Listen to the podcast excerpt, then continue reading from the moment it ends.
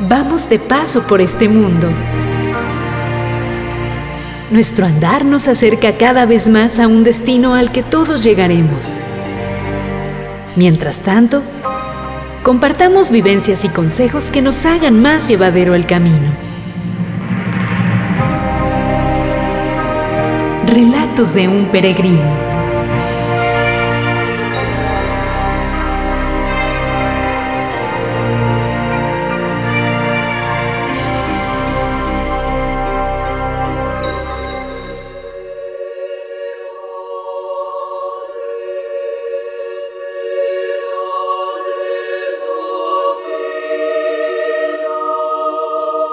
¿Qué tal? Bienvenidos a una nueva emisión de este programa Relatos de un Peregrino con Paco Briones. Les saluda un servidor Juan Carlos Castorena, quien está aquí haciéndole compañía al titular del espacio. ¿Qué tal? ¿Cómo estás, Paco? Pues muy bien, eh, Juan Carlos, pues ahora sí que entre todo con los, con los placeres de la vida, porque pues ya inició la cuaresma, ¿verdad? Y, y pues los platillos que solamente se saben probar año con año, este, lo que es pues el, el, pipián, este, las, las habas, lentejas, la capirotada, no, bueno, ya, ya que te digo, ¿verdad? Entonces, este, y más porque ahorita ya es casi hora de comer, entonces, pues empezamos a abrir ahí apetito, sacar los antojos, pero pues dentro ahí del folclore, ¿verdad? Ya con esa, con esa parte eh, humana, por decirlo así, pero también la otra parte espiritual, que ya iniciamos la, la cuaresma, ya superamos el miércoles de ceniza, vamos en este primer domingo, en este primer domingo ya de, de cuaresma, Seguimos con las reflexiones que recomendábamos el, domingo anterior en el programa pasado sobre las enseñanzas de los padres salesianos. Y hay dentro de esta parte de los padres salesianos unas cápsulas que precisamente para este primer domingo de cuaresma nos dicen no, que no caigamos en la tentación, ¿verdad? Y uno pensaría la tentación de qué. Y pues es de lo que vamos a, platicar el día de hoy, del sentido propio de, la cuaresma, el fin último que es la, la resurrección, y pues como por ejemplo el Papa Benedicto XVI nos hace una sugerencia acerca de la resurrección y de la segunda venida de Cristo, algo que parecería pues eh, ideas eh, aisladas, pero no, todo va, va interconectado y que cuando tenemos un sentido propio de la cuaresma lo podemos, lo podemos identificar. Entonces de eso va el tema, eh, lo cual pues es a partir de una sugerencia no directamente de nuestros oyentes del, del programa como tal. Recuerden que tenemos ahí ese número alterno de 482-124-3646 para recibir sugerencias de temas y, comentarios, pero sí de, eh, uno, de un oyente del grupo de oración del Padre Pío que está eh, pues ahí eh, trabajando arduamente en esta parte de oración con personas de diferentes nacionalidades, centroamericanas, sudamericanas y, norteamericanas, dígase de México, Estados Unidos, Perú, uh, República Dominicana, Argentina, este, Ecuador y bueno, no, no, no, no quiero seguir ahí sacando la lista porque luego igual puedo omitir a alguien, pero nos hacían una, una sugerencia sobre este tema de la, se le llama la parucía. Eh, tuvimos por ahí una, una bonita charla sobre las virtudes cardinales, ya después aquí lo compartiremos en el, en el radio para todos. Este, y si no, pues ahí está en el, en el podcast de Relatos de un Peregrino para que si alguien quiere quiere este, escucharlo, ahí está, ya está también disponible. Dice, si no me espero a la, versión extendida en el, en el radio, ¿verdad? Pues me voy a la, otra versión. Este, nos encuentran ahí en Spotify con ese nombre, Relatos de un Peregrino. Eh, y ahí está ese, programa y nos hacían esa sugerencia sobre la parucía. Entonces, pues hoy vamos a trabajar esta parte de la parucía, que viene a bien, como lo mencionaba, ser el primer domingo de cuaresma, porque teniendo muy clara esta idea, eh, pues va a ser un sentido más hacia la cuaresma y decir, bueno, ¿qué realmente puedo esperar de la cuaresma o qué puede ser diferente a la cuaresma del año pasado, de años anteriores? Pues que ahora, ¿qué tal si ponemos la mirada en claro hacia este concepto clave de la parucía? Pues un tema de, de, entrada que me parece bastante polémico y lo primero que yo pensaría sería si se da esta segunda venida de Cristo ¿lo reconoceríamos? Así es, fíjate, y esa es muy buena pregunta, y de ahí por eso yo lo mencionaba la parte de la tentación. Nos dice no, no, no caer en la, en la tentación.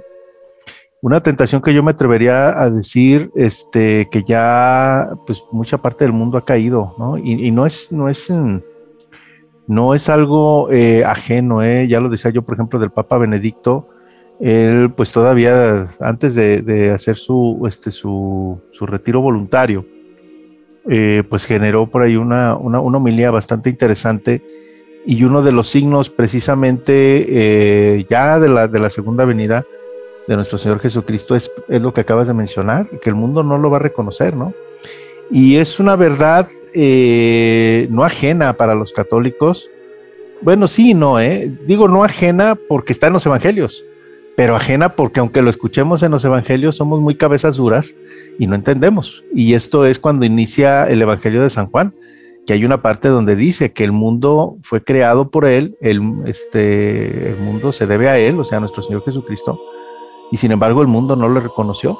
Él vino a los suyos y no lo conocieron, o sea, no lo reconoceríamos. Entonces, de ahí la importancia de este concepto, porque si siendo él presente hace más de dos mil años, y recordar ahora en este tiempo de Semana Santa, ¿verdad? Que para muchos la importancia clave es vacaciones, cuando en realidad no debería de ser así, y es ahí donde ya empezamos a ver esa parte que no lo reconocemos, porque yo reconozco Semana Santa como vacaciones, ¿no? O la mayoría de la gente se identifica con ello, más que en el sentido propio de decir, es la pasión y muerte de nuestro Señor Jesucristo y la antesala para su segunda venida. Si así en su primera venida no fue del todo reconocido y vemos toda esa parte ahí de la historia de pues todo lo que, vivió y intensamente en esos tres días, eh, jueves, viernes y sábado santo, eh, pues ahora en un eco, podríamos decirlo así, de más de dos mil años, ¿qué garantía hay que lo vayamos a reconocer?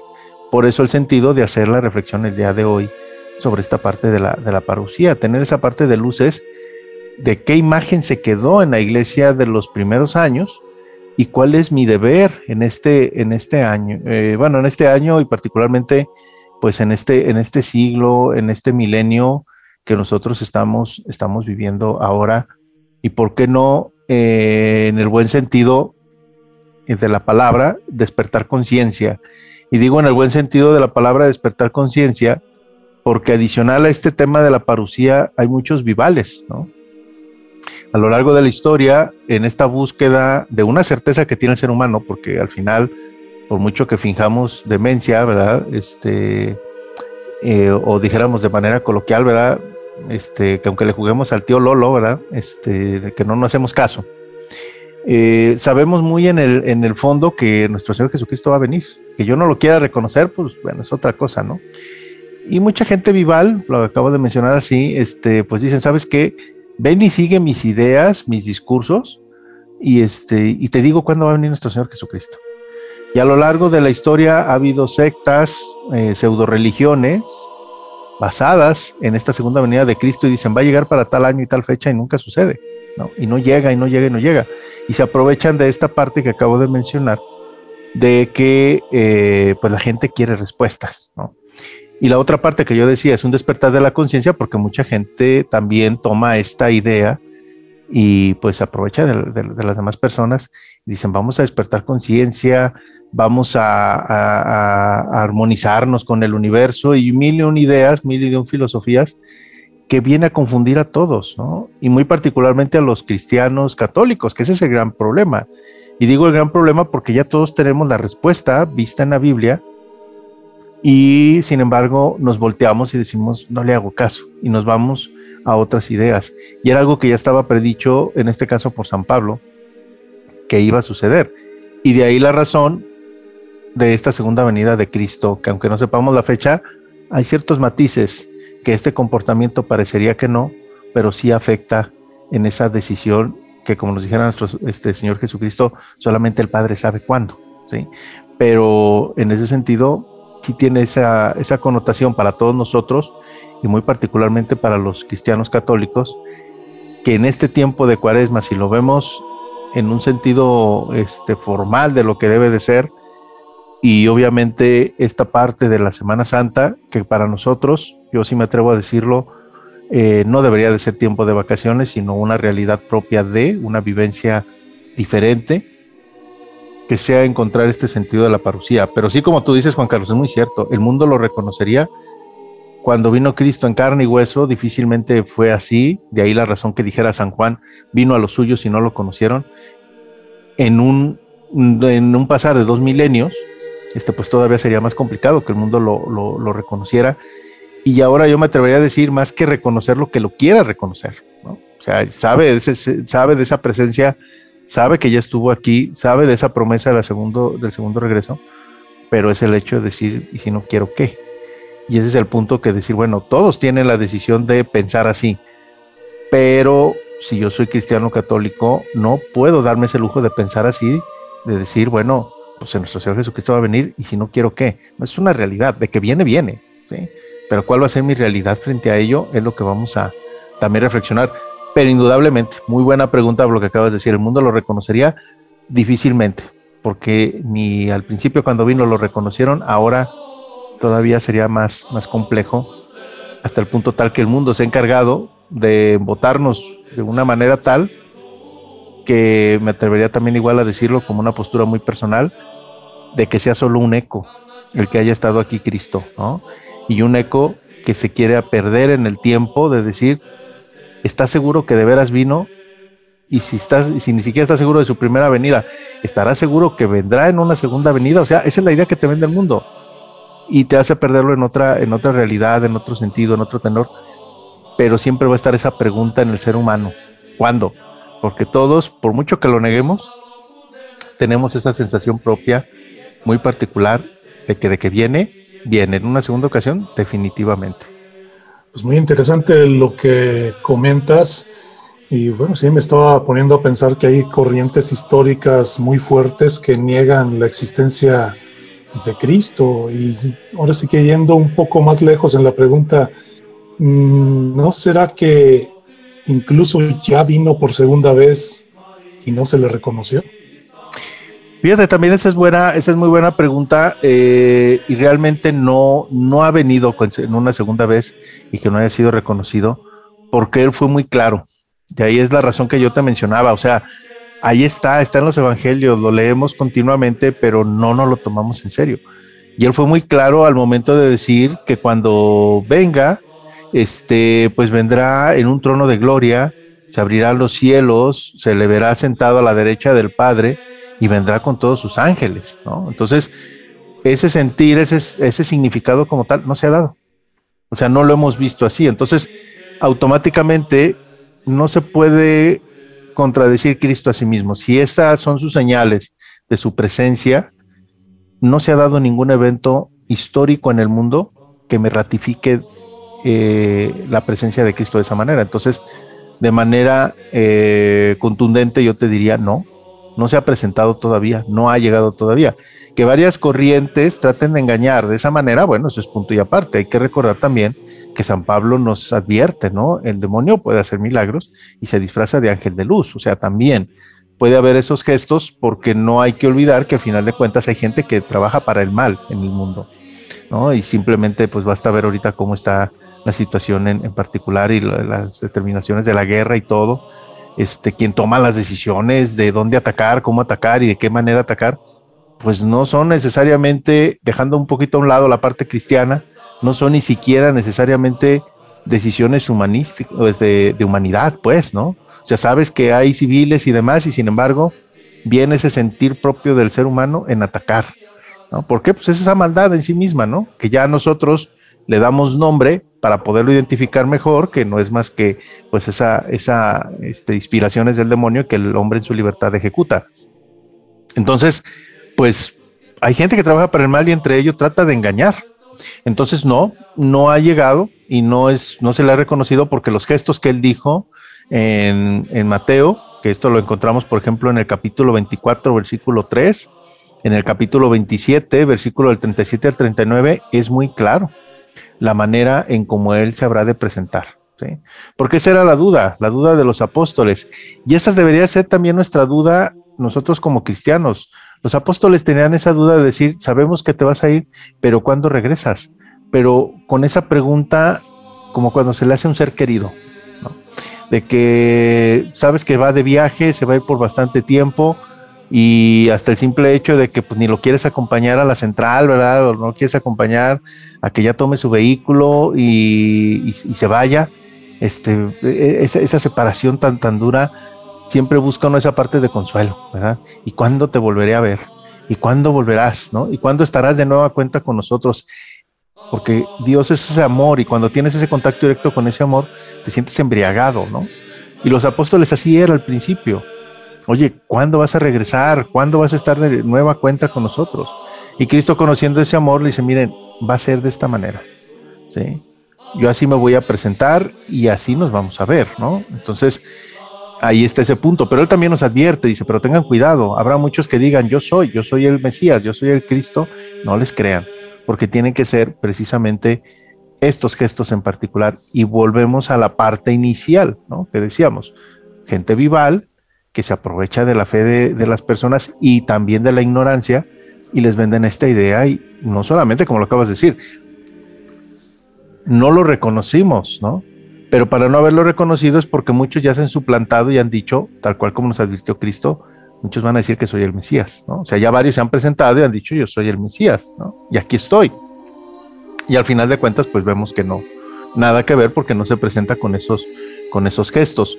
Y ahí está el otro punto también, porque tú me podrías decir, bueno, dices que se va a abrir los cielos, que va a venir con, con sus ángeles y todo. Se oye eso como de fantasía y no es una realidad. Pero ese es el gran problema, ¿no? Ya el mundo nos lo ha vendido tanto en cuanto a ciencia ficción y demás, que cuando yo hablo de todo esto dices, hombre, pues eso, y perdón por la expresión, ¿verdad? Pero una película de Marvel, pues es lo mismo, ¿no? Incluso me atrevería a decir que hasta a lo mejor una película de Marvel tiene más emoción, ¿no? O sea, en ese secularismo que es lo que hemos caído y volvemos a la parte esencial. Sabemos que va a venir. Que yo quiera aceptar lo que venga, eso es punto y aparte. Y damos a veces un paso adicional más grave que sé que va a venir, pero no quiero aceptar que venga y además lo desacredito. O sea, no lo acepto y además te digo, ¿sabes qué? Ni creas, porque no va a venir, ¿no? Entonces, ese es el gran problema y esa es la gran corriente que yo me atrevería a decir hoy por hoy priva en el mundo. Y que los espacios y las luces, como podrían ser ahora la cuaresma, se ven empañadas por mil y un prácticas menos aquellas que nos puedan abrir los ojos y hacernos ver de que viene, viene. Y si viniera hoy, ¿estás listo? Esa sería la gran pregunta, ¿no? Y es lo que yo tendría que analizar a lo largo de la cuaresma y decir, bueno, ¿estoy listo? ¿Estoy listo? ¿No lo estoy? Si lo estoy, ¿qué me falta?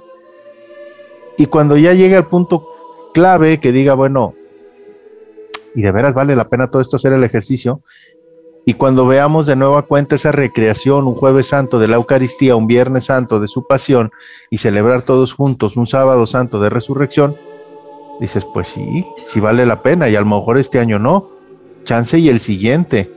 Y me voy a tirar a la flojera y decir, pues a ver si llega. No, no nos podemos dar ese, ese lujo, ¿no? Este que bueno, ya haríamos una, una reflexión todavía un poquito más profunda, porque hay citas de, en la Biblia que ya nos advierten de esto. O sea, estas ideas no son nuevas, pero vuelvo a lo mismo. Nos quedamos en la ignorancia y no nos eh, involucramos en conocer todo esto y de ahí el gran problema que pues tengamos mucha incertidumbre y haya gente que se aproveche de, de todo esto, la parte de la ignorancia y que los cristianos católicos pues no nos deberíamos dar ese lujo. Sin embargo, bueno, pues caemos muchas veces y pues ojalá ya después de, este, de esta plática pues podamos abrir los ojos y decir, bueno, pues al menos si caigo que no sea tan fácil, ¿verdad? Pero estar conscientes de esa, de esa realidad. No sé, hasta aquí, eh, Juan Carlos, ¿qué otra idea pudieras llegar a tener o alguna otra pregunta? ¿Por qué no sobre esta parte de la segunda venida de Cristo?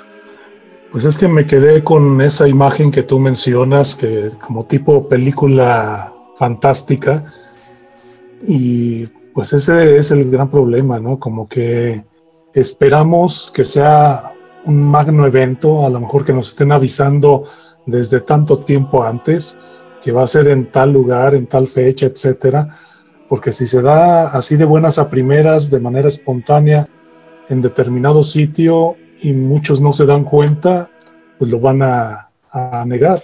Ahora otra cosa, eh, no tenemos la certeza de cómo son los ángeles, por ejemplo. Todas estas imágenes que tenemos de ángeles, pues son imágenes creadas con la imaginación de los artistas a lo largo de la historia, pero ahora sí que, no sé, mm, ahora sí que suena una imagen demasiado impactante, pero ¿qué tal si no lo fuera que tú mismo así lo dices? Y entonces nos decepcionaría esta, esta segunda venida o qué onda, Fíjate que esta parte que dices de Los Ángeles, aun cuando tienen una connotación de los artistas, la misma Biblia nos los va, nos los ha, este, nos los ha descrito. Y, esta parte que decíamos, eh, y lo mencionas tú de manera muy acertada, pues es guiarnos por los sentidos, ¿no? O sea, de lo que yo vea, de lo que yo pueda escuchar, ¿verdad? Como alguna vez también se, se escuchaba o se decía, esos sonidos en, el espacio, bueno, en el espacio, en el, en, el, cielo, y que decían que son las trompetas del juicio final, ¿no? Hay gente que se, se, alucina con ese tipo de cuestiones, pero lo asocian a sonidos, a colores, ¿por qué no a sabores, olores también? Pero más allá de esa, de esa sensación física, recordemos que también es la parte espiritual. Y muy en el fondo sabremos nosotros cuando sea esa realidad, ¿no? Es como cuando uno dice, ¿sabes qué? Ya me llegó mi hora y cuando sientes la muerte cerca y esa trascendencia, tienes esa certeza, ¿no? Y a veces pues no lo ves, ¿no? Este, dices, no, no, no, no está presente, ¿no? O sea, o no lo creo, ¿no? Pero ya lo siento, ¿no? Digo, pero si gozo de buena salud, pues no me ha pasado nada o lo que sea, pues no lo creo, pero tienes esa certeza muy en el fondo. Y de repente sucede, ¿verdad? Y dice, pues qué bien decía, ¿verdad? Oye, pero tú lo veías y no parecía que le fuera a suceder, ¿no? Y a, veces, pues, eh, vendría esa parte de decepción de decir, pues, oye, tan sano que estaba, pues no se lo merecía, ¿no? O sea, etcétera. Entonces, más allá de esa parte física como tal, lo vamos a tener en ese, en ese interior, en ese, en ese sentir. Esa sería la primera parte. Y la segunda, bien mencionas también ese punto en que el ser humano, pues, quisiera tener una fecha como tal. Y esto es de ordinario. Hay que recordar cuál fue el principal problema entre el género humano, representado por Adán y Eva, y, Dios, ¿no? El Dios en su Trinidad, que fue el hecho de quererse sentir como Dios y querer hacer lo que Dios hace, ¿no? Entonces, suplantar a Dios como en su momento lo hizo el demonio. Entonces, yo como ser humano trato de suplantar los planes de Dios y ponerlo a mi nivel y exigirle, no solo pedirle, exigirle, dime el día y la hora, ¿no? Cuando nuestro Señor Jesucristo dice, no, es que no, ese es el plan de los hombres, pero el plan de Dios, ¿cuál es? No lo sabemos, solo el Padre. Eso lo encontramos y casualmente en dos citas bíblicas, o sea, y en los mismos evangelios, como para que si no lo entiendes, lo comprendas, ¿no? Si no lo entiendes a través de Mateo capítulo 24, versículo 36, pues lee Marcos capítulo 13, versículo 32, donde te lo estoy diciendo y te lo estoy ratificando, solamente lo sabe el Padre. Lo que sí te puedo decir, dice Cristo, es que llegará de imprevisto. Pone el ejemplo incluso como de un ladrón, dice, va a llegar el ladrón en la noche y pues no saben de qué hora, ¿no? Si el, padre de familia supiera que va a entrar el ladrón, pues él lo estaría esperando para darle su tunda, ¿verdad? Y no dejar que robe, pero va a llegar como el ladrón, ¿sí? Que va a ser en Mateo capítulo 24, versículo 42, y también dentro de este mismo capítulo 24, los versículos del 30 el 36, este, también ahí vamos a encontrar esa connotación donde nos dice Cristo, ¿sabes qué? Va a suceder de esa manera. Entonces, ¿qué te queda? Vigilancia, estar al pendiente, estar vigilantes. Y más allá de, que sea de la segunda venida o no, ¿cuánta falta nos hace a los seres humanos ser vigilantes? Si yo fuera vigilante de mis actos, de las consecuencias que va a traer mis decisiones, el mundo sería diferente. ¿sí? Y cuántas veces por no vigilar, que se llama la omisión, perdón, dejamos de hacer el bien, y si bien digo no hago el mal, pero contribuyes a que se siga expandiendo porque no pones la contraparte del bien. Y es esa parte, nos falta esa vigilancia. Entonces, más allá, en un sentido muy lejano, en lo que sería la, segunda venida de Cristo, para mí en el cercano, el del día a día, digo, atreviéndome a decir, ¿verdad? Porque pues, si nadie lo sabe, ni siquiera el mismo Señor Jesucristo, pues yo no soy más que Él, por obvias razones, pues yo digo, mañana no se va a acabar el mundo. Bueno, ok, pero estate vigilante a lo que vas a hacer mañana también, a, la toma de decisiones, a lo que vayas a hacer, en qué va a afectar, en lo que va a ser tu trabajo, hacia dónde vas. Como si te fueran a pedir cuentas mañana. Dices, no, sabes que no vino Cristo, ok, no me pidió cuentas, pero ¿qué tal el lunes, no? ¿Qué tal el martes? ¿Qué tal el miércoles? ¿Qué tal el, etcétera? Y empiezas a tomar una conciencia diferente de cómo vives.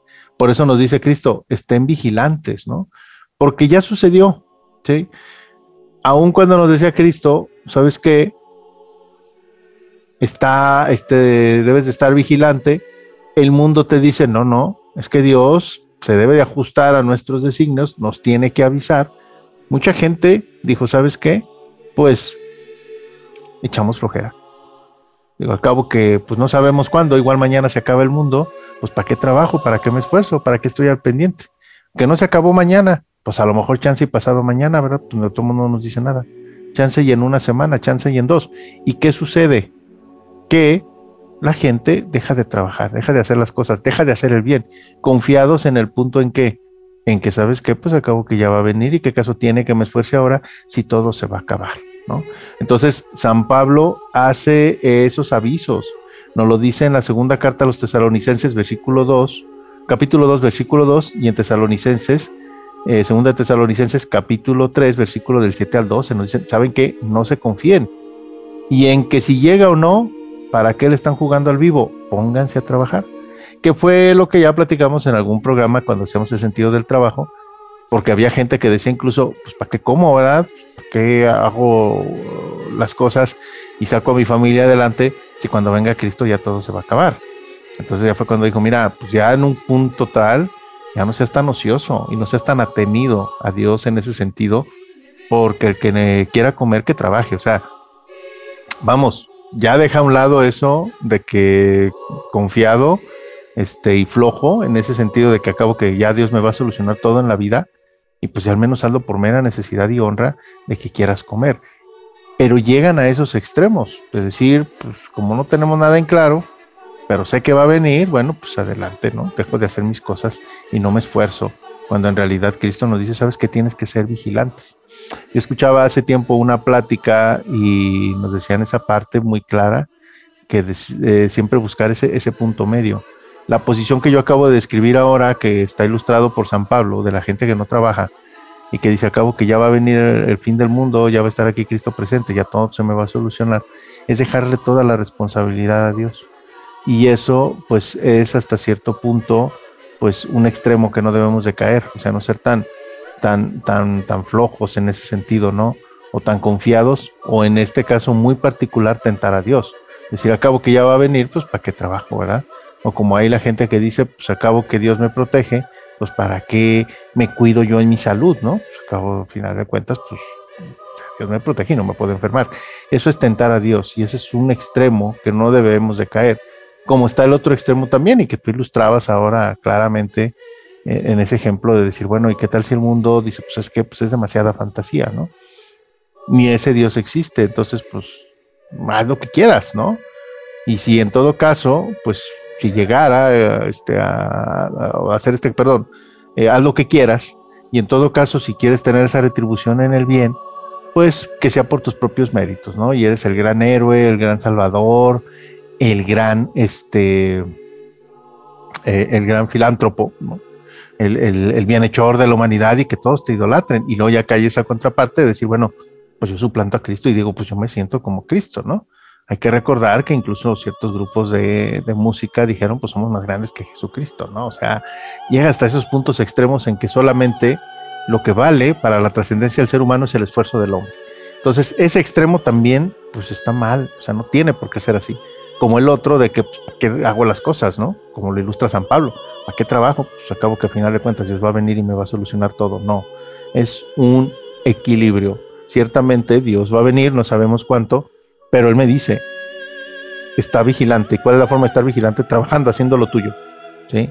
Y esas obras que tú vas a hacer, bien que mal, te van a ayudar a la salvación. No por tus propios méritos, sino por los méritos de Dios. Porque al final de cuentas, regresamos a nuestra idea principal, de que Cristo viene, viene, pero Él como nos quiere encontrar, trabajando y vigilantes. Y de ahí la razón, en esta segunda media hora del programa, que entraremos a esa esencia de esa dupla de trabajar para Dios y con Dios, este, y cómo estaría relacionado con esta segunda venida. Pero sí hay que tener ese cuidado. Yo me atrevería a decir que el mundo está ahorita en una posición humana de exigirle a Dios, dame pruebas, dame muestras de cuándo vas a regresar. Y si no me las das, no me interesa y no creo que vayas a regresar.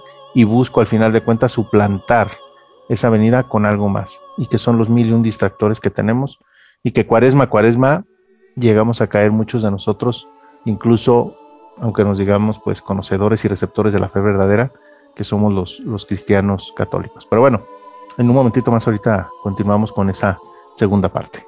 Así es, Paco, y nada más del grupo que mencionabas, dijeron, no dijeron que eran más grandes, dijeron que eran más populares. Así es. Bueno, bueno en un momento continuamos. Así es, continuamos ahorita esa parte. Calvillo FM, una estación muy nuestra. XHSCCH FM 101.3 MHz. Transmitiendo su señal de prueba desde la Gloria de Calvillo, Boulevard Rodolfo Landeros Gallegos 658, Calvillo, Aguascalientes. Pueblo mágico.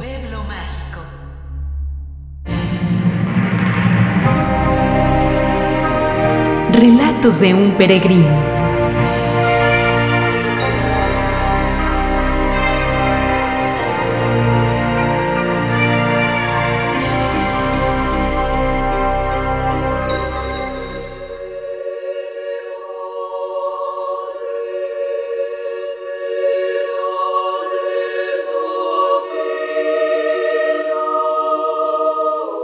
Continuamos aquí en este programa de Relatos de un Peregrino con este tema pues, muy, muy polémico.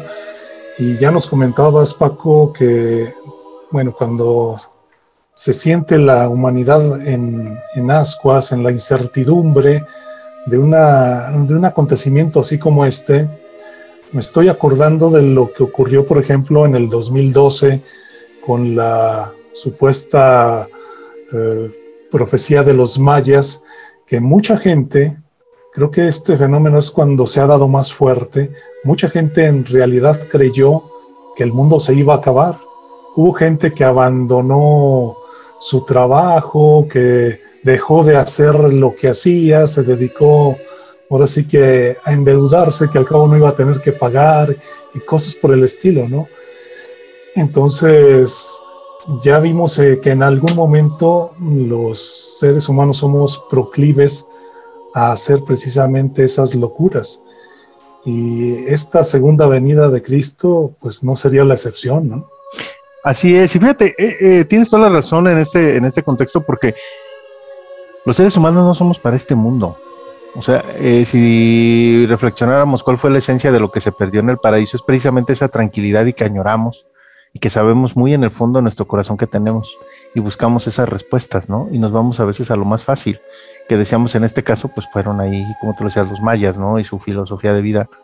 Y caer en esa, en esa parte que decía San Pablo, no lo hagan, de no trabajar, ¿no?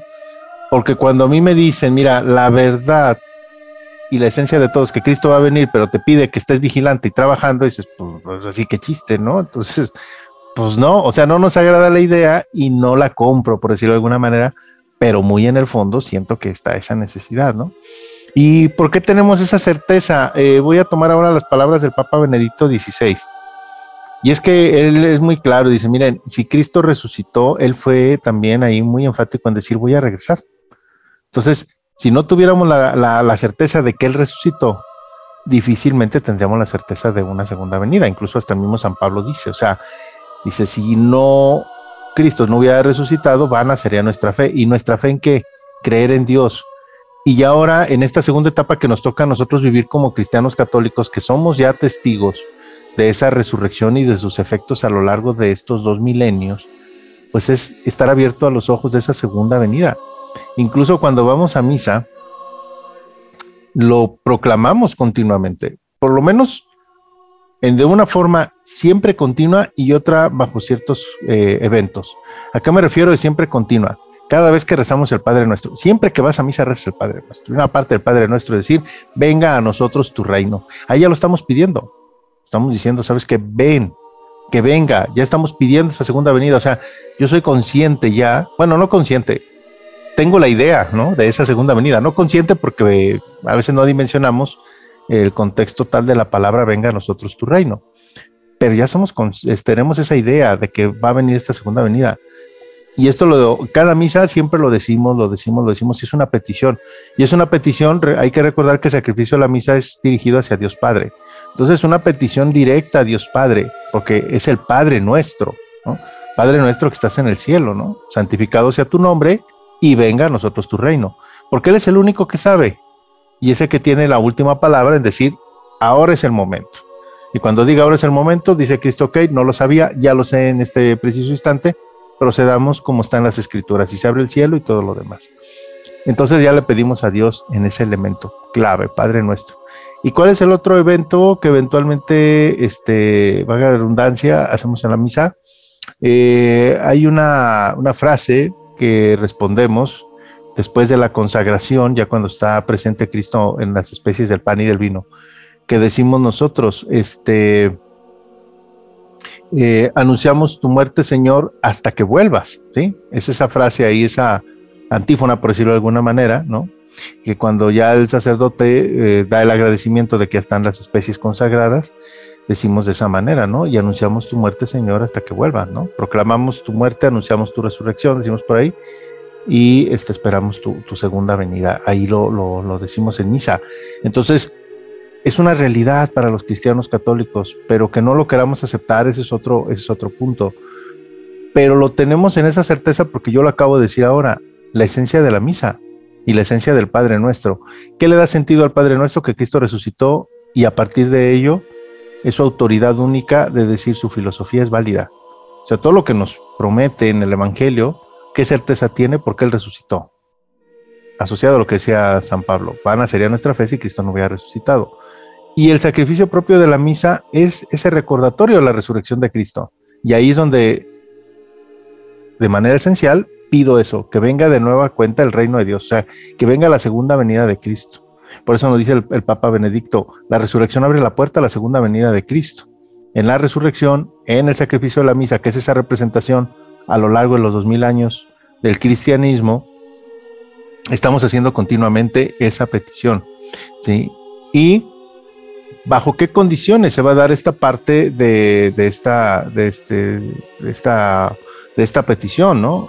San Pablo nos lo describe en la carta a los tesalonicenses. Ya en la primera media hora del, del programa dábamos algunos matices, ¿no? Pues esta cita aquí y allá, pero los recomienda el Papa Benedicto XVI, mire, si quieren saber prácticamente cuál es ese plan de Dios, porque si bien viene la parte del Evangelio de decir, bueno, en Mateo, ¿cómo va a ser?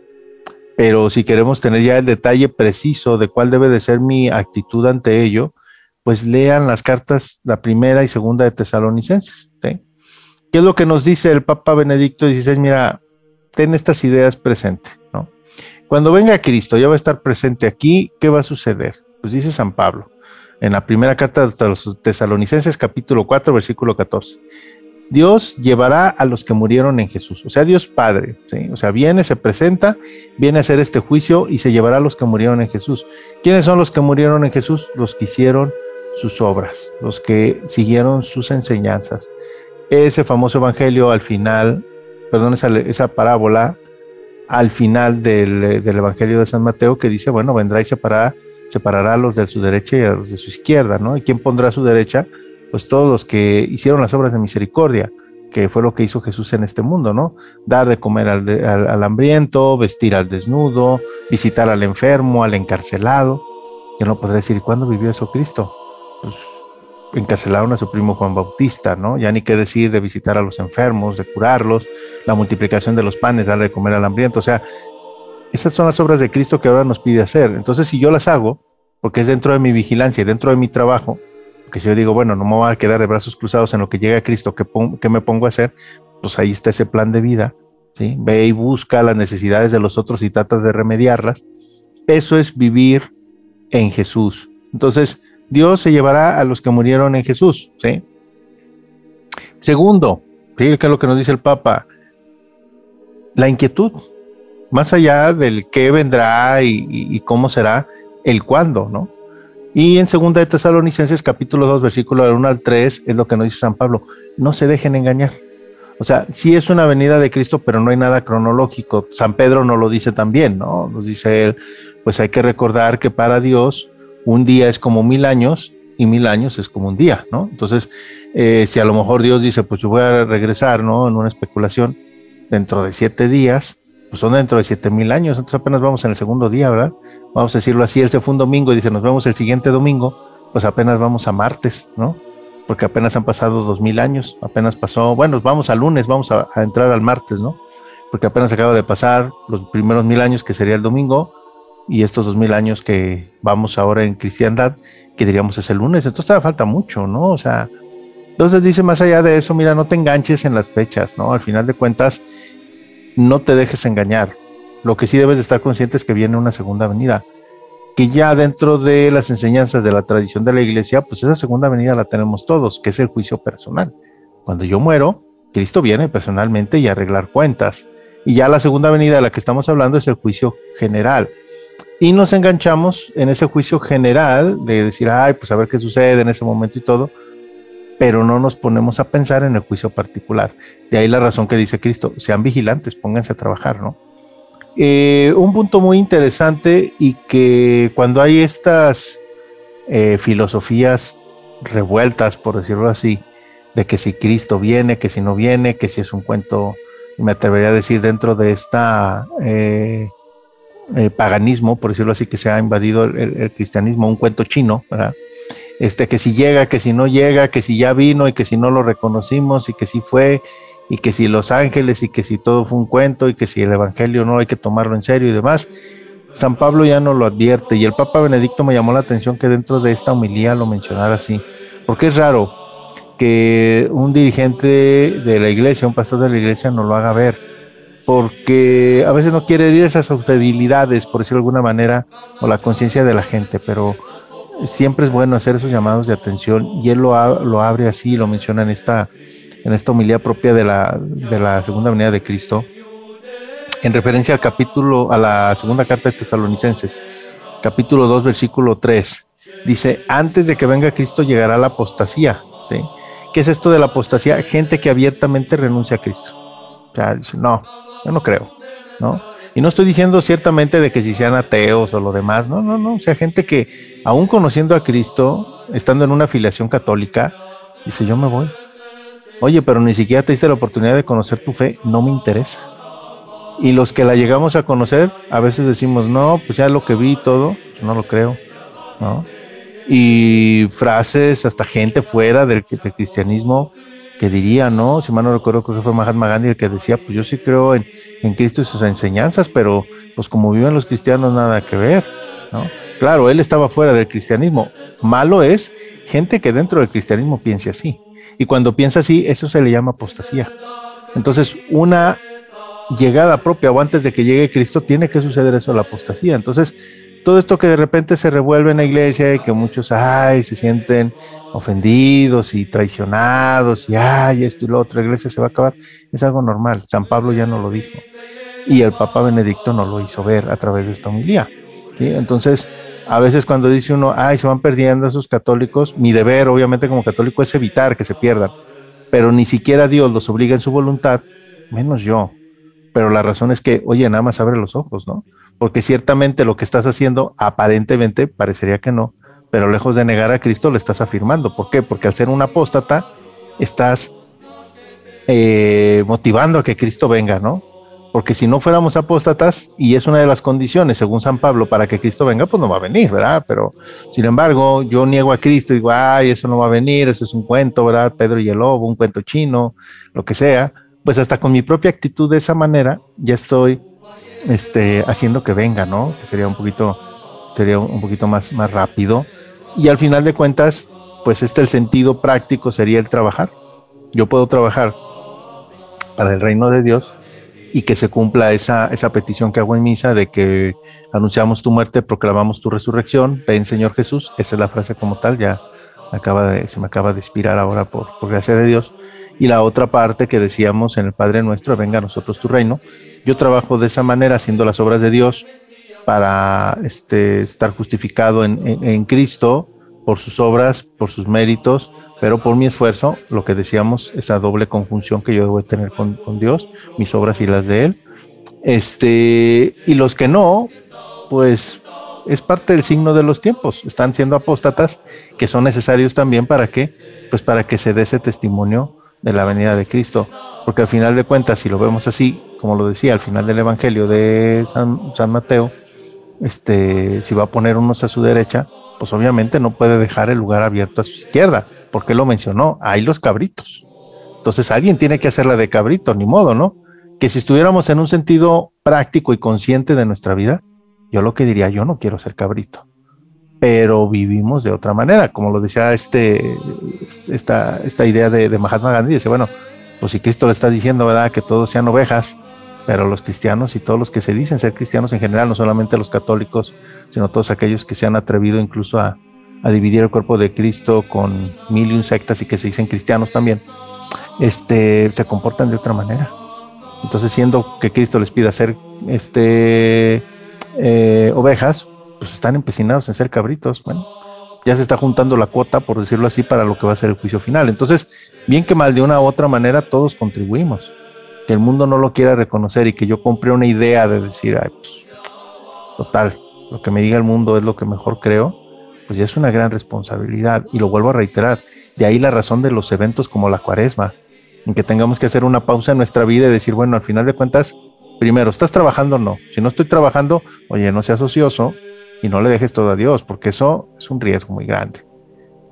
¿O en qué estás trabajando? Pues en lo mío. Dios está a un lado, está afuera. Oye, pero tiene la opción de la salvación. No me importa, no me interesa. Niego a Dios, lo dejo afuera. Lo conozca o no lo conozca, no me importa. Eres un apóstata. Está bien. Estás contribuyendo a la venida de Cristo. Ah, ¿Cómo? ¿Sí? Porque ahí está presente. Y no, yo digo, ¿sabes qué? Pues yo me pongo a trabajar, yo estoy consciente, lo que hago, lo hago en pro del reino de Dios, lo hago en pro de ayudar a los demás, pero siempre Dios primero, este, que aunque los demás no me lo paguen, pero tener esa deuda, por decirlo así, con, con Dios y más allá de deuda, pues si yo amo a Dios y le demuestro que lo amo, a él que no lo veo, pues lo demuestro en quien sí lo veo, porque así no lo pide San Juan, este, que es una ilustración también de, de Dios. Entonces, estamos contribuyendo a esta segunda venida. Y esa debería ser nuestra, nuestra actitud, como nos lo menciona el, el, Papa Benedicto XVI. Al final de cuentas, ponte a trabajar, no estés de flojo, ¿no? Porque si estás de flojo te condenas. Y si cuando trabajas, si haces el bien, ayudas a esta segunda venida de Cristo, y si haces el mal, pues contribuyes, como dijera San Pablo, va a haber apóstatas, gente que reniegue de la religión y de la esencia con Cristo, en la segunda carta a los tesalonicenses, capítulo 2, versículo 3, que también al final de cuentas contribuyes, ¿no? Porque hay que recordarlo, la esencia de todo esto, de que viene, viene. ¿Y cuál es mi certeza? Porque resucitó. Si no hubiera resucitado, no habría segunda venida. Entonces, de que viene, viene. ¿Cómo lo voy a recibir yo? Pues ya está dentro de mi decisión. Pero lo que haga o deje de hacer, y lo que haga bien o lo que haga mal, todo contribuye. Y lo que no contribuiría es lo que yo deje de hacer, o sea, que no trabaje. Pero el que no trabaje, pues creo que al final de cuentas le va a ir peor. Y hay que recordar la parábola de los talentos, ¿no? Al que le dio cinco, cinco le, le retribuyó, al que le dio tres, tres le retribuyó, y al que no hizo nada, pues ahí está esa frase contundente, siervo, flojo e infiel. Entonces, por no trabajar, que me diga eso Dios, un momento, sea en mi muerte personal o en el juicio general, siervo, flojo, infiel, ya viéndolo una realidad, híjole, al menos yo que sí creo en Dios, yo no me la quiero jugar. Los que aquellos que no creen o no tratan de decir no creo y se la quieran jugar en esa, eh, en esa partida, por decirlo de alguna manera, no sé en qué estarán pensando, ¿verdad? Pero, híjole, es, esta sería una, una realidad muy cercana a la, a la, segunda venida. No sé hasta aquí, Juan Carlos, qué, qué idea puedas tener o qué otras dudas o inquietudes que nos quisieras compartir. Mm, Ahora sí que haciendo un símil con las películas aquellas de superhéroes, como que estoy un poco hecho bolas con las sagas. Ahora sí que en el orden en que se tienen que ver las, las películas, aquí, en el orden en que van los acontecimientos, si son parte de lo mismo, si es aparte, porque, bueno, hablas de la segunda venida de Cristo, hablas de un juicio final, yo me pregunto, esto forma parte del Apocalipsis, es distinto, hasta dónde forma parte de ello, ¿qué pasa aquí? Eh, muy buena pregunta, eh, lo pondríamos en tres tiempos, por decirlo así. El primer tiempo es el Evangelio de San Mateo.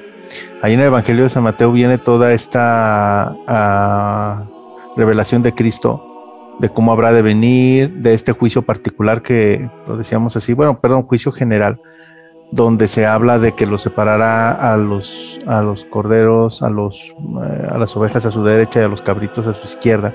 Y eso lo encontramos ahí en el, en el Evangelio de San Mateo, ya prácticamente como del capítulo 20 hacia adelante, hasta donde termina capítulo 25. Ahí viene ya toda esa descripción de acontecimientos. La gente se queda con dudas. Todos los apóstoles, los seguidores de Cristo se quedan con dudas.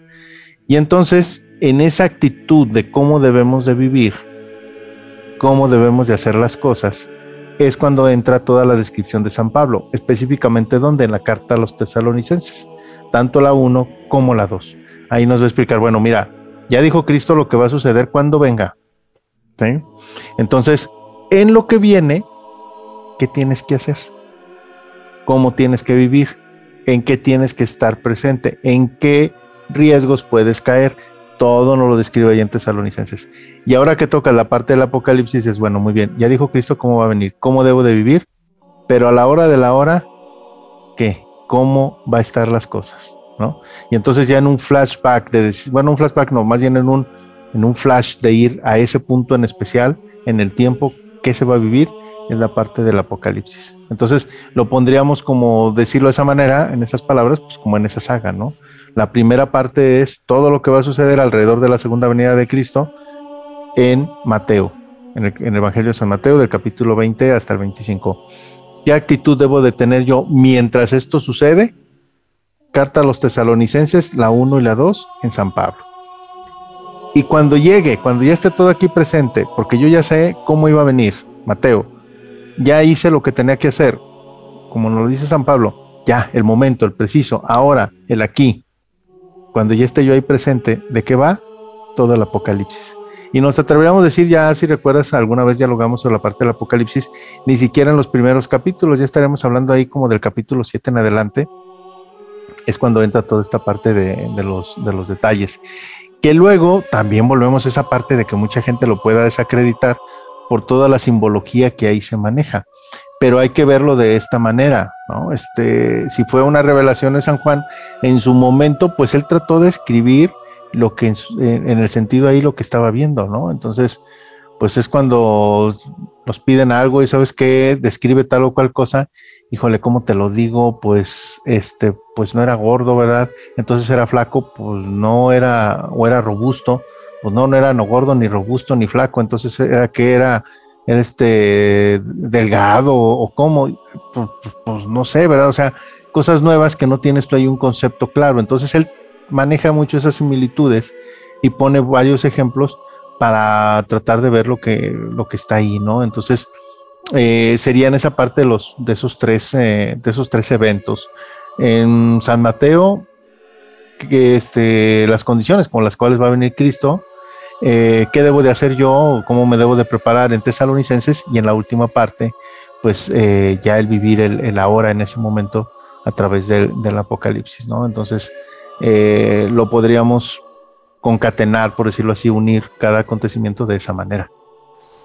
Y entonces esta segunda venida de, Cristo la debo entender como un acto de que de, liberación, un castigo, de bondad, ¿qué es en sí? Fíjate que esas, ah, la respuesta a esa pregunta está en tres elementos claves que es lo que nos dice también el Papa Benedicto XVI y que con esto cierra su, su humilía. Y él dice, bueno, ya describimos todo esto, ¿cuál es la actitud del cristiano?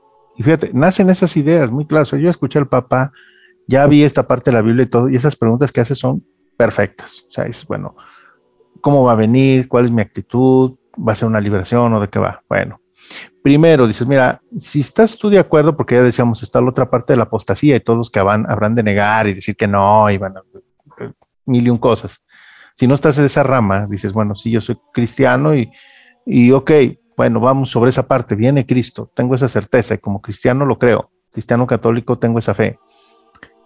¿Cuál es mi actitud? Dice el Papa, primero la certeza de que Cristo está resucitado y que está con el Padre y con nosotros.